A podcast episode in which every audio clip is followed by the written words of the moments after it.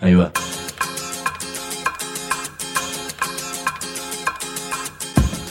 La Vaca es una colecta de recursos, es una cooperativa de trabajo, es una página web, un periódico mensual, una editorial, una cátedra, un bar. Es lo que necesitamos crear para ganarnos la vida y perdernos la obediencia de vida. La Vaca es comunicación, ida y vuelta. Ahí va. Decimos no te calles, decimos como se te cante, como te salga, como puedas. Decimos para que escuchen los que te dicen, vos no digas ni mu. Ahí va.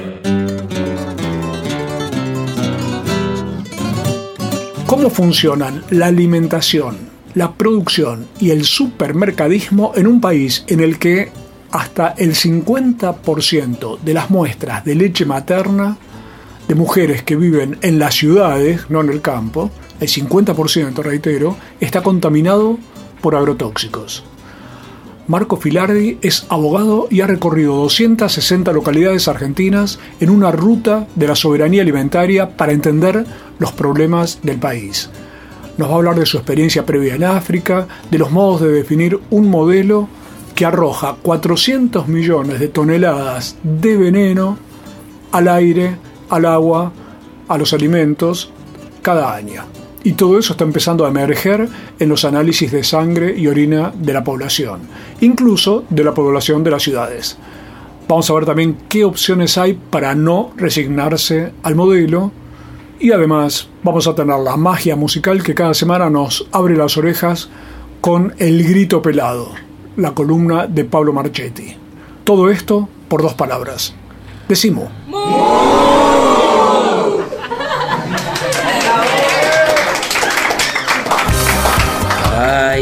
comunicadores, periodistas, escribas, locutores, editorialistas, opinólogos, denunciadores, mobileros, columnistas, conductores, especialistas, interpretadores.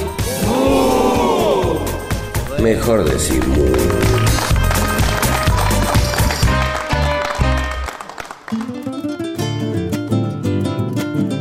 Marcos Filardi es abogado y del derecho pasó a los derechos humanos y de ahí pasó a otro tema que parecería que no tiene que ver directamente, pero sí, la soberanía alimentaria. Hoy vamos a hablar de varios viajes, pero empecemos, Marco Filardi, ¿cómo fue ese pasaje de la abogacía al tema social del hambre y de la alimentación?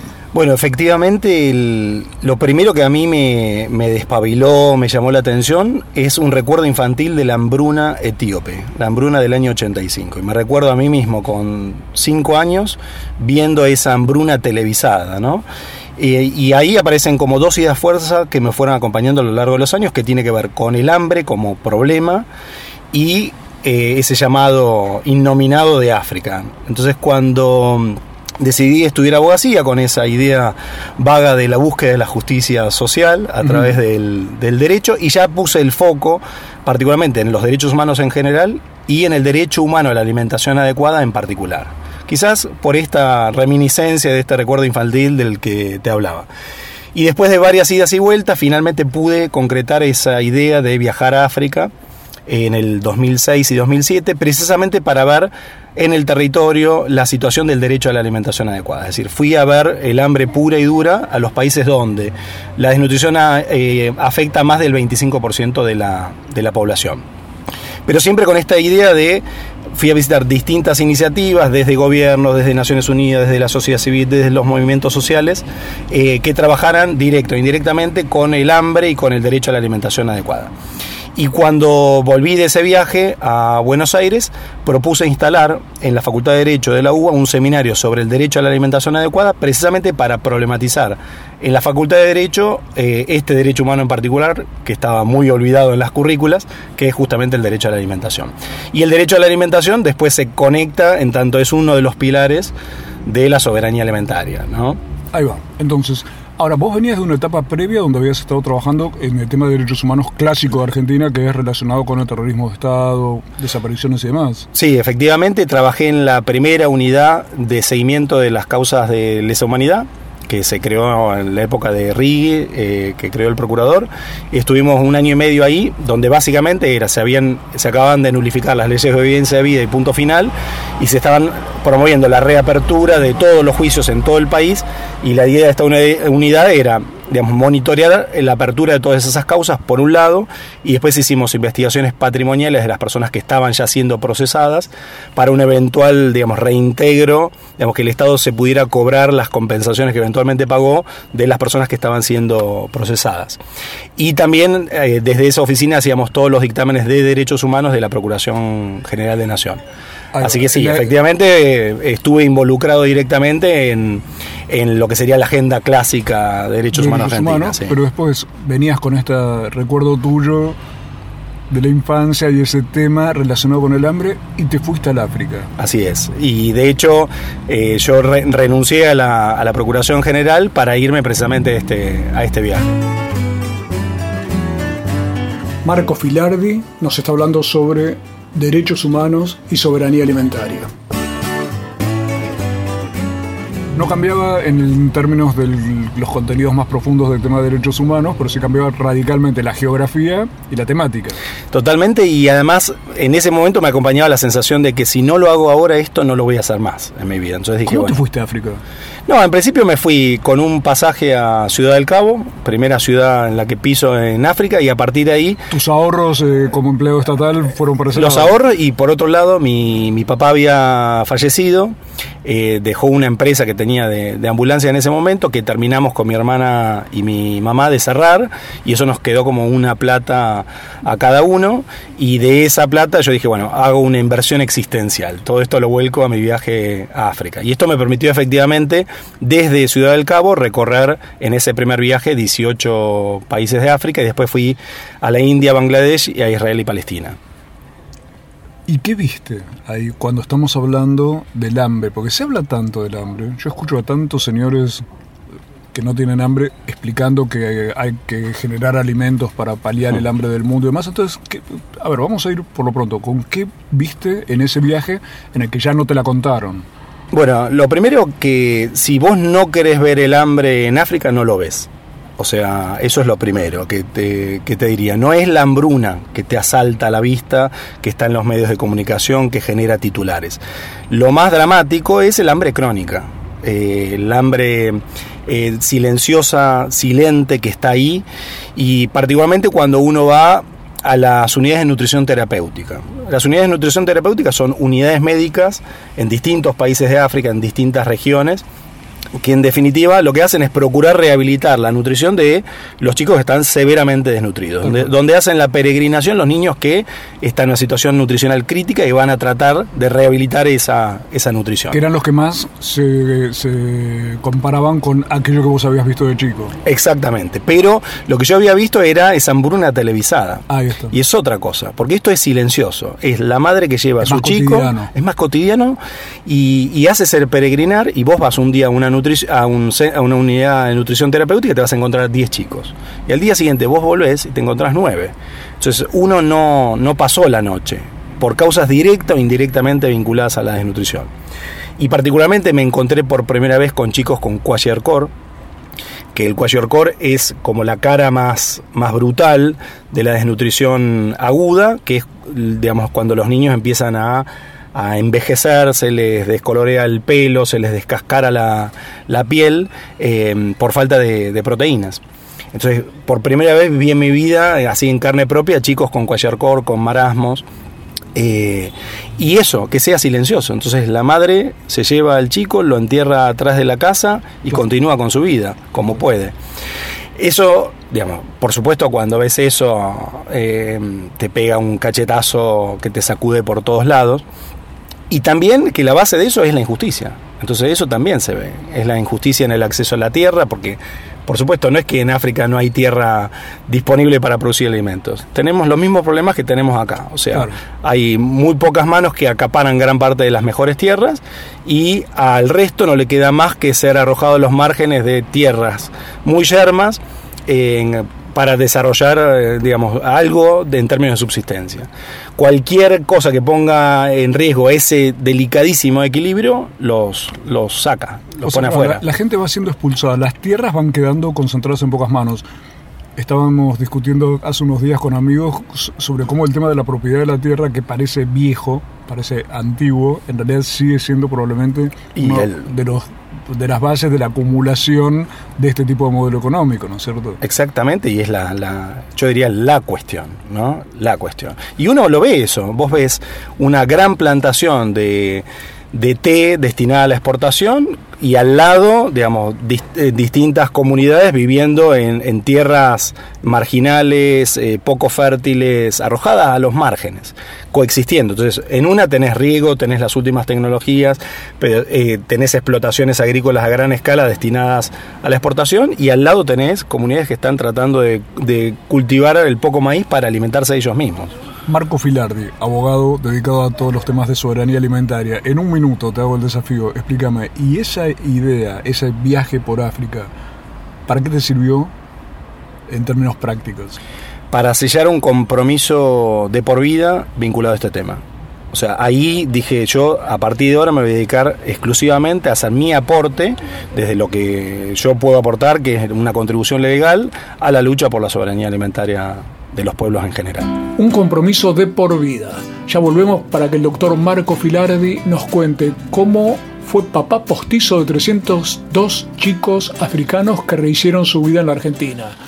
Y además, cómo funciona y cómo no funciona, o sea, cómo enferma el modelo productivo y supermercadista del país.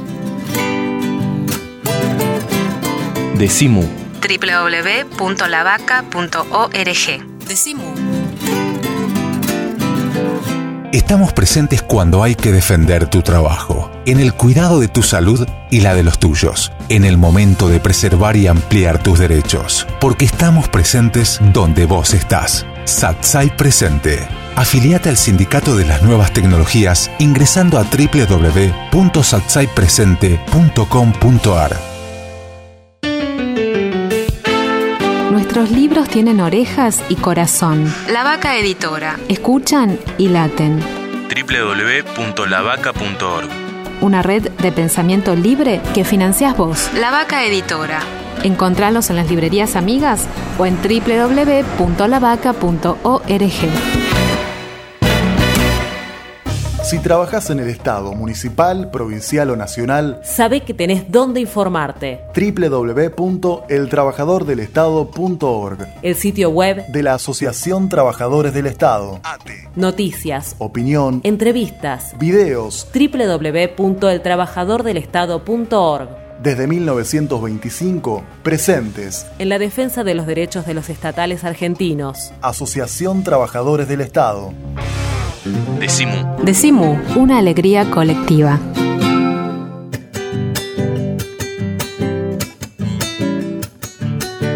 Seguimos en Decimú, el programa de la Cooperativa de Trabajo La Vaca, que se transmite por www.lavaca.org y por más de 200 radios comunitarias de todo el país. Estamos ahí en nuestro estudio eh, cerquita de Mu Trinchera Boutique, así que se escuchan autos que pasan, esperemos que nadie nos pise, Marcos, vamos, estamos protegidos aparentemente.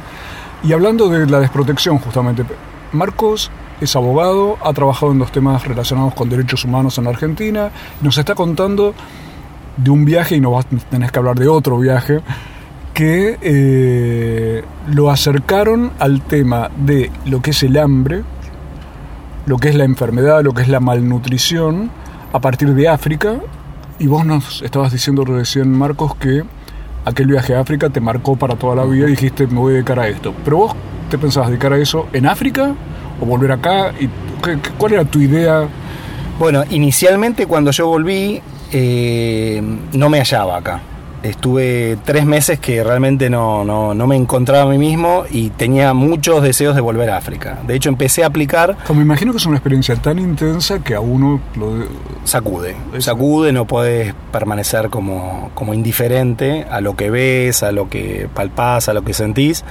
Y estaba justo en tren de, de, buscar volver para allá, a trabajar allá, y en realidad estaba queriendo trabajar como oficial de protección de niños en campos refugiados, que es algo que un abogado puede puede hacer y que tiene que ver con la protección de los derechos humanos de niños desplazados forzosamente o refugiados. ¿no? Y en ese contexto, mientras yo ya estaba aplicando para volverme a África, eh, en una oportunidad me convocan de la Defensoría General de la Nación diciéndome que la Defensoría estaba involucrada crecientemente en la llegada de niños no acompañados, africanos, que estaban solicitando ser reconocidos como refugiados. Y que Aquí en Argentina. Acá en Argentina. Y que el Alto Comisionado de Naciones Unidas para los Refugiados, el ACNUR, le estaba pidiendo a la Defensoría una intervención como mucho más proactiva hacia estos niños no acompañados. Yo, una situación que desconocía por completo. O sea, cuando a mí en la Defensoría me dicen, están llegando niños africanos como polizones en barcos y solicitan refugio, yo ni sabía que esta realidad existía. Y bueno, eh, dado que yo había estado allá, dado que había estado visitando varios campos de refugiados, me ofrecen hacerme cargo del programa y eso me cambió completamente el panorama, porque yo ya estaba queriendo irme a África y en base a esto decidí quedarme con mucho gusto acá. Y efectivamente, desde el 2007 hasta el 2013 estuve trabajando como tutor público de los niños no acompañados solicitantes de asilo, que en un 98% venían de África subsahariana, pero particularmente no de la región que yo había visitado en ese primer viaje, sino del oeste, o sea, lo que sería el Golfo de Guinea, Senegal, Guinea Conakry, Costa de Marfil, Sierra Leona, Liberia, Camerún, Ghana. Y por un lado empezamos trabajando con los niños no acompañados, o sea, la idea del tutor es que sea como un buen padre de familia. Entonces yo era un poco... rol. Ese era mi rol. ¿Por qué venían acá? O sea, ¿por qué, eh, ¿cuál era la situación que los empujaba? Bueno, desde conflictos armados, por ejemplo, el conflicto armado de, Costa de Marfil o el, conflicto interétnico entre los Mamprusis y Kusasis en el noreste de Ghana, hasta situaciones de pobreza extrema. Por ejemplo, los chicos que en los puertos africanos están merodeando ahí tratando de subirse al primer barco que encuentren para salir de donde están y generar un, un nuevo futuro en otro lado, ¿no? Soberanía alimentaria, el modelo productivo, los derechos humanos. De todo eso estamos conversando con el doctor Marcos Filardi. Y ese nuevo futuro en este caso dependía un poco de lo que vos hacías, ese, ese rol de... Sí, por lo pronto... de, de protector, digamos, legal de estos chicos. ¿En qué consistía tu trabajo? Mi trabajo consistía, por un lado, al ser el tutor, vos sos el representante legal del niño en todo. Digamos, por un lado era el abogado en el proceso administrativo que se inicia para determinar si efectivamente eh, va a ser reconocido como refugiado o no, que es un proceso que se realiza ante la Comisión Nacional para los Refugiados. Después era el abogado a todos los efectos y después era el responsable de educación, salud, alimentación, vivienda, de que todos sus derechos humanos acá estuvieran salvaguardados. Entonces mi rol era articular con las entidades públicas, privadas, con Naciones Unidas, para que efectivamente a los chicos no les faltara nada y pudieran tener un digno desembarco acá en nuestras playas. ¿Y qué tal salió la, experiencia? La verdad que salió muy bien. Este, ¿Cuántos chicos eran? Y yo llegué a tener en ese periodo de tiempo que, que te decía 302 chicos bajo mi tutela. ¿300? 302. Exactamente. ¿Edades? Y principalmente de 16, entre 16 y 18 años.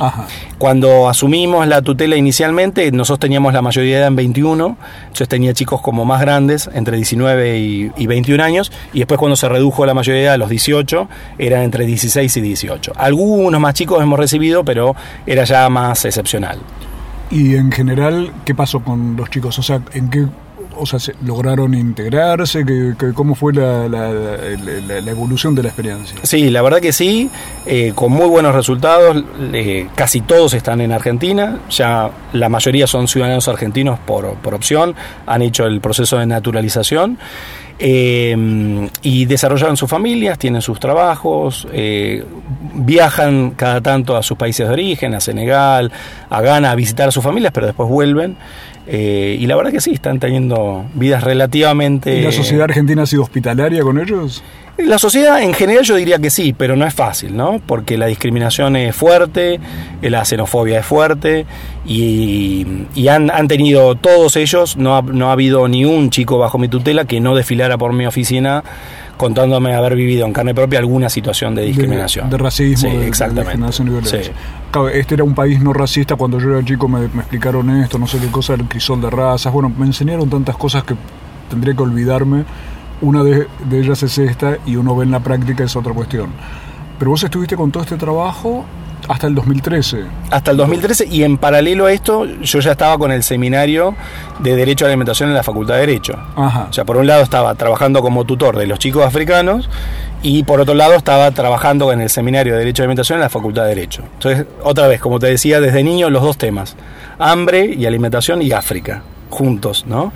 Y en ese periodo también eh, se crea la Cátedra Libre de Soberanía Alimentaria en la Facultad de Agronomía, queda Carlos Carballo como coordinador y yo también quedo vinculado a ese espacio.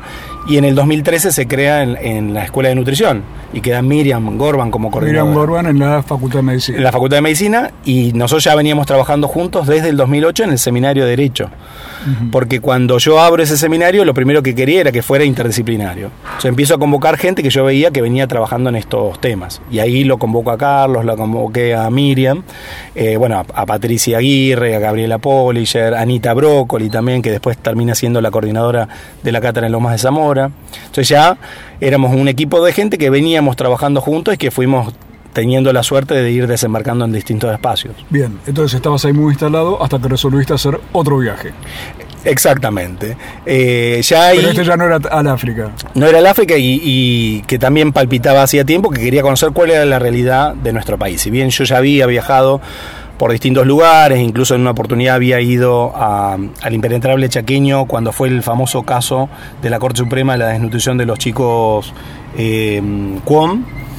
Eh, decidí tomarme un año entero eh, un, un, diseño después de aquel viaje de África para ver experiencias y conflictos de soberanía alimentaria en nuestro país. Ya volvemos entonces con Marco Filardi. Vamos a hablar sobre cuántas mujeres tienen agrotóxicos en la leche materna, pese a que nunca van al campo y viven en las ciudades. Y además, ¿en qué porcentaje aumentaron las villas miseria desde que está el modelo sojero? Y vamos a hablar sobre soberanía alimentaria, agroecología y otras hierbas. Decimu. www.lavaca.org. Decimu. Senado informa. Presupuesto 2018. El Senado refrendó la ley impositiva y la ley de responsabilidad fiscal municipal. Las principales novedades del proyecto de ley impositiva son la reducción del porcentaje de ingresos brutos, que en caso de las industrias pasarán de 1,75 a 1,5%, mientras que las pymes que facturan menos de 78 millones de pesos quedan exentas de tributar. Además, confirma la eliminación de la exención del impuesto sobre las cooperativas que realizan actividades como supermercados y plantea un aumento del 56% promedio del inmobiliario urbano y del 50% en lo que respecta al inmobiliario rural. En cuanto a la ley de responsabilidad fiscal municipal, tiene como principal objetivo instrumentar reglas claras que promuevan la sustentabilidad de las finanzas públicas municipales. Al compromiso deberán adherir en forma obligatoria la totalidad de los distritos que componen la geografía bonaerense. Ingresa a www.senado-medioba.gov.ar o buscanos en Twitter como arroba senado-ba y entérate al instante toda la información de la Cámara Alta Bonaerense. Desde la Dirección de Prensa, Senado Informa. Cuando sea grande quiero viajar por todos lados. Yo también, yo también. Y conocer lo que pasa en otras provincias, en otras ciudades, en otros pueblos. Y conocer nuestra rica y diversa cultura argentina. Eso es ser grande para nosotras. Conformamos una asociación de revistas culturales e independientes. Somos muchas. El 51% de las revistas culturales e independientes son del interior del país. Leerlas es una forma de viajar y de apoyarnos. La concentración del sector gráfico quiere expulsar a cada una de las revistas independientes y a cada uno de sus trabajadores. Exigimos que se derogue el decreto 1025 que consagra la concentración corporativa en la prensa gráfica. www.revistasculturales.org Este proyecto ha sido ganador del concurso FOMECA, para producciones audiovisuales formato radiofónico, un mecanismo de fortalecimiento de la comunicación comunitaria, subsidiado por la Autoridad Federal de Servicios de Comunicación Audiovisual con fondos públicos. Decimu. Decimu. Si no estás bien de la cabeza, sumate. www.lavaca.org. Decimu. www.lavaca.org. Decimu.